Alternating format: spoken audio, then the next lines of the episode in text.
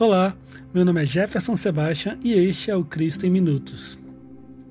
Hoje iremos estudar sobre Isaías 55, versículo 7, que diz que as pessoas perversas mudem a sua maneira de viver e abandonem os seus maus pensamentos. Voltem para o Senhor nosso Deus, pois Ele tem compaixão e perdoa completamente. O texto de hoje nos traz um chamado. Volte para o Senhor e peça perdão. Nos últimos episódios, estudamos sobre que devemos eliminar as brechas para o pecado, que devemos dar os nossos pensamentos, porque o objetivo de Satanás é nos afastar de Deus, é quebrar o nosso relacionamento com Deus. Todos os dias, Satanás intenta contra o nosso relacionamento com Deus. Na luta contra o pecado, nós precisamos mudar a maneira de viver e abandonar os maus pensamentos nós precisamos viver um relacionamento de intimidade com Deus. Satanás quer que pensamos que somos muito pecador e que Deus não irá nos perdoar. Mas pelo contrário, Deus nos perdoa completamente. Mas como posso fazer para alcançar o perdão completo de Deus? Hoje apresento alguns passos para que você alcance o perdão completo de Deus. O primeiro passo é reconhecer o pecado. Em Lucas 15, versículo 17 ao 19, fala quando o filho pródigo reconhece a sua situação, o seu momento real, que percebe que ele pecou contra o seu pai e contra Deus, e que ele reconhece que precisa voltar. Assim somos nós. O nosso primeiro passo é reconhecer que nós erramos. O segundo passo está em Salmos 51, 4 e 7, que conta a história de Davi, quando pecou contra Batseba.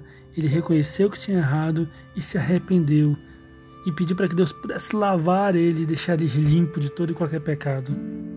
Nós precisamos reconhecer o nosso pecado e nos arrepender. Muitas vezes nós reconhecemos o pecado, mas não nos arrependemos de tê-lo feito. E Deus quer que nos arrependamos, nós tenhamos um arrependimento verdadeiro. Deus ele não quer que vivamos uma vida de pecado deliberado, ou seja, pecados cometidos de propósito. O arrependimento verdadeiro exige quebrantamento. O nosso terceiro passo é confessar. Em 1 João 9 diz que se confessarmos os nossos pecados, Deus é fiel e justo para nos perdoar e nos purificar de toda injustiça e maldade. Para haver perdão, é preciso haver confissão. Deus quer muito nos perdoar, mas é preciso que eu chegue a Ele e confesse e peça perdão.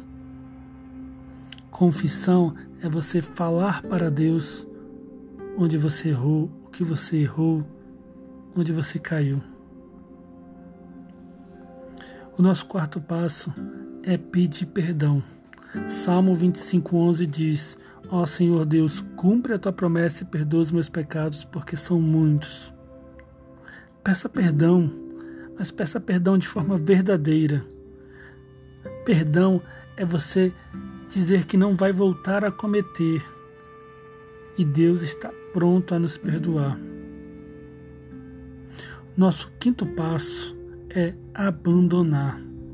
Provérbios 28, versículo 13 diz que nós precisamos confessar os nossos pecados e abandoná-los, porque assim Deus terá misericórdia.